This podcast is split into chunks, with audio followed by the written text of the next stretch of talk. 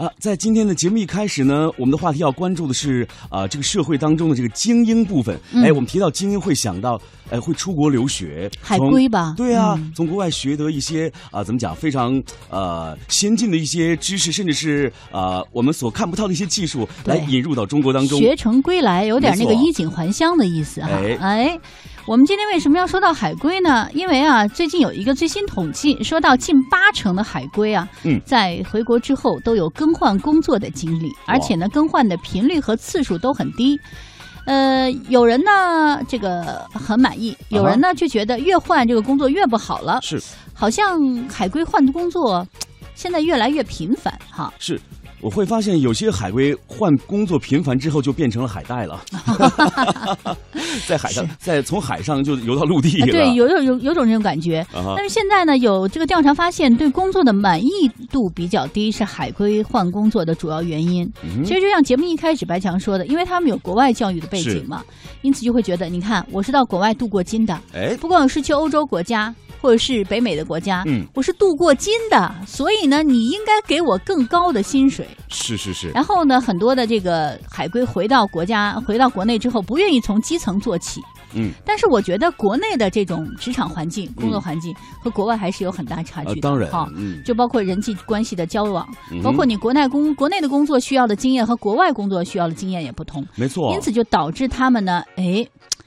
水土不服是吧？水土不服，真的是，而且会有很多的一些国内企业就一听哦，你是从国外回来的，啊，可能对这个这个，因为你有国外的这种经历吧，嗯。他会对你的期待更多。没错，嗯，呃。所以呢，这算是一个嗯。你的优势，同时呢，反过来看，这是一个双面双刃剑哈，就又是短板，因此就会。使很多海归呢很难顺利的找到满意的工作，或者说呢，领导也会想，我有什么样的工作能够给你啊？你是海归啊，你又是 某某某大学或某某某研究所是吧？是是是，那么辉煌的一个经历，啊。哎，所以确实他们更更换工作的频率就会比较多了。是那其实说到这里，我相信可能有很多的这个家长朋友可能在听我们的节目。我知道现在有很多的家长朋友都希望把自己的孩子啊送到国外去，让他们来镀镀金。一呢，可能在语言方面是有优势的，对不对？嗯对二呢，可以学到非常先进的一些知识和文化等等等等。对但是刚才姚兰讲了一个非常重要的，您在国外留学七八年，这国内的环境也是越来越陌生，但是对于国内的这个职场环境。可能你也是不能够那么好的去融入进去，因为国外是直来直往啊，对不对？咱们这多多少少有一点人情味儿在里边啊。而且现在很多的一些海归，他在择业的时候，他嗯可能需要的是比较更高啊、更广阔的一个平台。没错，那么如果这个希望他达不到的话，嗯或者是没有达到他预期的话，他肯定会不断跳槽嘛。当然我们来认识一个这个小丁啊，小丁曾经在澳大利亚的西悉尼大学留学，现在是在北京工作。他说他以前啊是在国外学的国际金融专业，回国之后呢，先是在一家比较小的一个投资银行，但是你想啊，嗯。他在西西悉尼大学的国际金融专业嗯，学习过，他就说我当然很希望到一些国际投行去锤炼自己，比如说摩根士丹利啊、中国国际金融公司啊等等等等。他回国之后呢，首先选择在荷兰银行上班，也还好啊。而且工作时间也不短，三年时间嘛。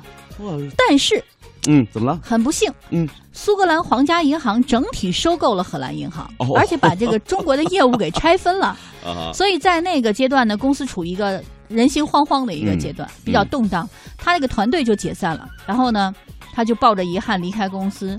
那次换工作呢，让他觉得很无奈，但是他希望能够在后面的工作当中呢，选择的这个比荷兰银行更好，嗯哼。但是没有达到他的预期。是你说这里，我想到了，呃，一句话说，海归换工作可能真的是一场冒险。哎，是有好也有坏。嗯我们再来看另外一位吧。有很多的海归都觉得自己有海外的这个教育经历，使得大多数的海归会选择什么呢？中外合资企业，因为自己有语言方面的优势嘛。没错。哎，我们就来认识一位叫做刘亚鹏的朋友。他曾经呢就读于法国国立高等先进技术学校。那么从法国回国之后啊，他已经换过好几份工作了。他介绍呢，在同一行业内换工作啊，薪酬一般会有所提升。若是跨了行业换工作的这个薪酬啊，可能会略有调低。哦，但当这个度过那一段试用期之后啊，待遇常常会迅速的来增长。嗯所以说呢，换工作确实是海归获得更高薪酬的一个途径。对，但是更多人的目标啊，却不止于此。那么刘亚鹏就说啊。换工作给我带来的最大的好处呢，并非是这个薪酬方面的提升，哦而是职业技能。你看，像这个资源积累等等方面，我就有很多的收获。比如呢，在前几份工作当中啊，我积攒下来的工作技能、经验以及资源等等，依旧能够让我在新的工作当中发挥重要作用。我觉得他是一个有心人。是，但是也有一些观点，就说你频繁的换工作，可能会离你的预期目标越来越远啊。嗯原因就是现在很多企业呢，他招聘的时候会考虑到你员工的忠诚度。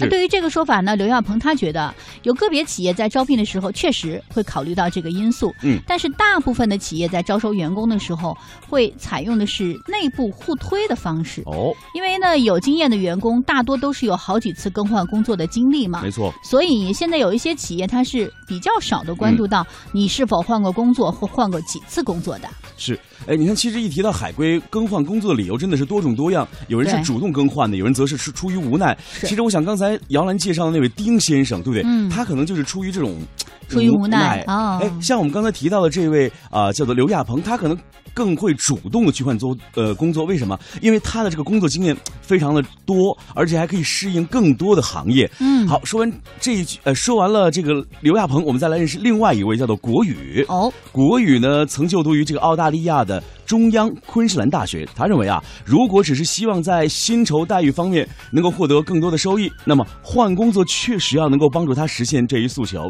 但是这一做法并不适合所有的人，所以啊，当您要换工作的时候，要仔细斟酌了。对，实际上呢，在每一份工作当中啊，能否学到东西才是非常重要的。这个国语就说啊，就我个人而言呢，频繁的换工作并不好。如果一个人呢能够长时间的待在一个行业内、一个公司里，兢兢业业，也未尝不是一个很好的选择。